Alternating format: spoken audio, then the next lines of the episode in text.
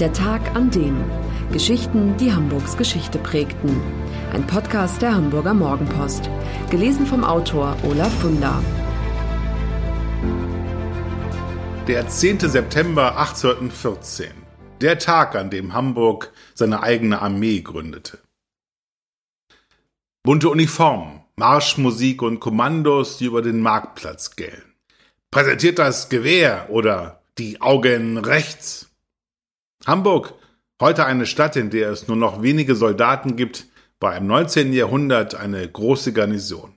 Militär prägte das Stadtbild und nur zu gern flirteten die Mädchen auf dem Jungfernstieg mit schneidigen Offizieren. Am 10. September 1814 führte der Hamburger Senat die allgemeine Militärpflicht ein. Alle männlichen Einwohner zwischen dem 20. und 45. Lebensjahr auch die ohne Bürgerrechte, mit anderen Worten die weniger Betuchten, waren fortan verpflichtet, Dienst an der Waffe zu leisten. Schon sechs Monate später gehörten dem Hamburger Bürgermilitär, wie die Truppe hieß, 4000 Infanteristen, 300 Jäger, 300 Artilleristen und 100 Kavalleristen an. Später erhöhte sich die Gesamtzahl der Soldaten auf 8500. Dass Hamburg in der Lage sein muss, seine Sicherheit nach innen und außen selbst zu verteidigen, war eine Lehre, die die Stadtväter aus den Erfahrungen des Jahres 1806 zogen, als Napoleons Truppen ohne Gegenwehr in die Stadt einmarschierten. Damals hatte es in Hamburg lediglich eine Bürgerwehr gegeben, über deren jämmerlichen Zustand sich die Bevölkerung das Maul zerriss und über die sich immer wieder auch Karikaturisten lustig gemacht hatten, ein Haufen zwar bewaffneter, aber ungeübter Männer, die für die Verteidigung nicht taugten. Das neue Hamburger Bürgermilitär war allerdings auch nur eine Freizeitarmee. Jeder Gardist schob pro Jahr viermal Wache und übte vier Tage lang auf dem Exerzierplatz. Offiziere wurden vom Rat gewählt, in der Regel handelte es sich um reiche Kaufleute. Alle Soldaten mussten für Uniformen und Waffen selbst aufkommen, da die Ausstattung der Kavallerie besonders teuer war sogar die Pferde waren mitzubringen, kamen dafür nur die Söhne reicher Kaufleute in Frage. Parallel zum Bürgermilitär gab es noch eine andere Truppe in Hamburg, das etwa 1300 Mann starke Bundeskontingent, sozusagen der Beitrag der Hansestadt zum gemeinsamen Heer des Deutschen Bundes. Während die Angehörigen des Bürgermilitärs Bürger in Uniform waren, handelte es sich bei den Soldaten des Bundeskontingents um Söldner. Sie rekrutierten sich aus der ärmsten Bevölkerungsschicht für die Mangel, Not und fehlende Perspektive, die einzige Motivation darstellten. In die bürgerliche Gesellschaft waren sie nicht integriert, die Angehörigen beider Einheiten hatten schon deshalb ein völlig unterschiedliches Selbstverständnis und verachteten einander. In der Bevölkerung war das Ansehen des Bundeskontingents sehr gering, weil es als eine Art Leibwache des Senats angesehen wurde, während das Bürgermilitär im Ruf stand, auf Seiten der Bürgerschaft zu stehen und die bürgerlichen Freiheiten zu verteidigen. Dass beide Truppen ganz und gar nicht am selben Strang zogen, zeigte sich etwa bei Bürgerprotesten im September 1830 auf St. Pauli, als Soldaten des Bundeskontingents das Feuer eröffneten, während sich das Bürgermilitär schützend vor die Aufständischen stellte. In einen Kriegseinsatz wurde das Hamburger Bürgermilitär nie geschickt. Dafür bewährte es sich beim Großen Brand 1842. Während Vertreter anderer staatlicher Institutionen kopflos davonrannten, gingen die Bataillone entschlossen gegen Plünderer vor, organisierten die Brandbekämpfung und kümmerten sich um Hilfe für die Verletzten. Zur Nagelprobe wurde die Revolution von 1848-49, als das Bürgermilitär ein Spiegelbild der zerrissenen Gesellschaft war. Ein Teil der Soldaten hielt an der alten Ordnung fest, andere sympathisierten mit den Aufständischen. Zeitweise setzten sich die Fortschrittlichen durch. Sie erzwangen ein neues Reglement, wonach die Mannschaften per Wahl darüber bestimmen durften, wer Unteroffizier und Offizier wird. Doch alle Hoffnungen auf eine demokratischere Gesellschaft machten preußische Soldaten zunichte, als sie 1849 die Stadt für mehr als ein Jahr besetzten und die Uhren zurückdrehten. Das Bürgermilitär verlor bald immer mehr an Bedeutung.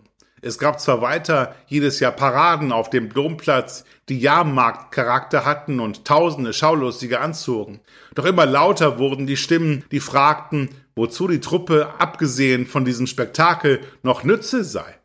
Tatsächlich klaffte, je länger das Bürgermilitär bestand, ein immer breiterer Spalt zwischen Anspruch und Wirklichkeit, so der Historiker Andreas Fahl.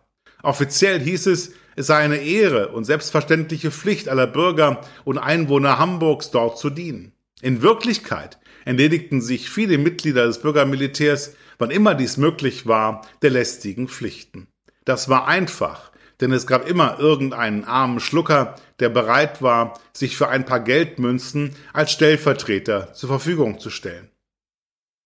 Mannschaften und Unteroffiziere erschienen bald gar nicht mehr persönlich zur Wache.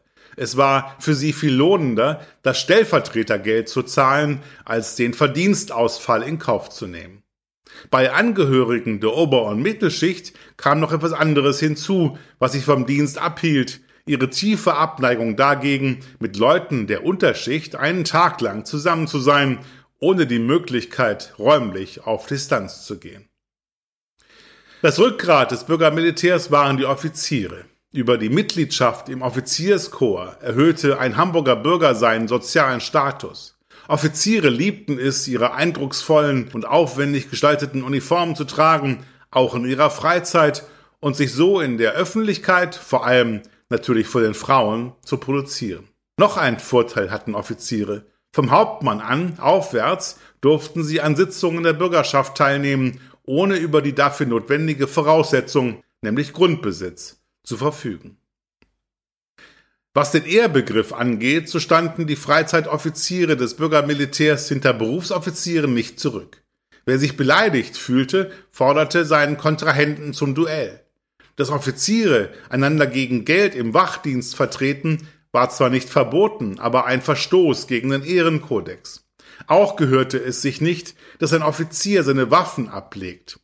Als sich einmal ein betrunkener Offizier von einem Passanten entwaffnen ließ, wurde er, weil sein Verhalten eine Schande war, vors Kriegsgericht gestellt und degradiert. Auch sonst war das Standesbewusstsein groß. Während Unteroffiziere und Mannschaften Haftstrafen in der Wache am Gänsemarkt verbüßten, wurden Offiziere entweder in der Kanzlei des Bürgermilitärs eingesperrt oder durften das Haus nicht verlassen. Im Fall von Hausarrest erschien der Stabsadjutant und ließ sich die Waffe aushändigen. Der Offizier blieb von da an in seinen vier Wänden bis zu dem Tag, an dem ihm der Säbel wieder überreicht wurde. Kontrollen waren nicht nötig, es war Ehrensache, dass ein Offizier sich daran hielt.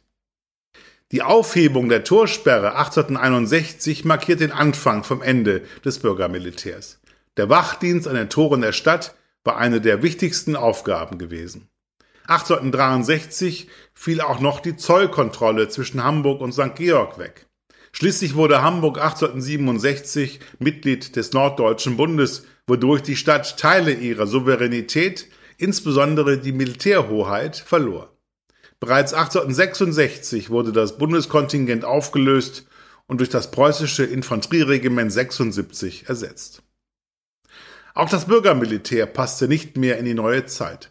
Einige Traditionalisten widersetzten sich zwar und sammelten 14.000 Unterschriften, aber es nützte nichts. Am 30. Juli 1869 zog der Senat den Schlussstrich.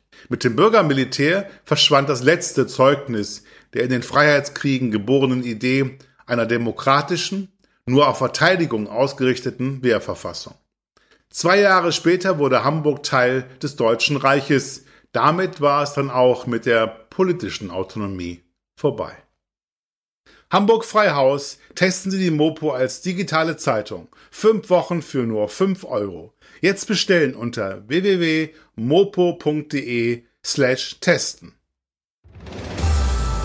Das war der Tag an dem Geschichten, die Hamburgs Geschichte prägten. Eine neue Folge lesen Sie jeden Sonnabend in Ihrer Mopo und hören wöchentlich einen neuen Podcast. Noch mehr Historisches aus Hamburg, wie zum Beispiel das Buch zu dieser Serie oder die Magazine Unser Hamburg, finden Sie auch online in unserem Mopo-Shop unter www.mopo-shop.de.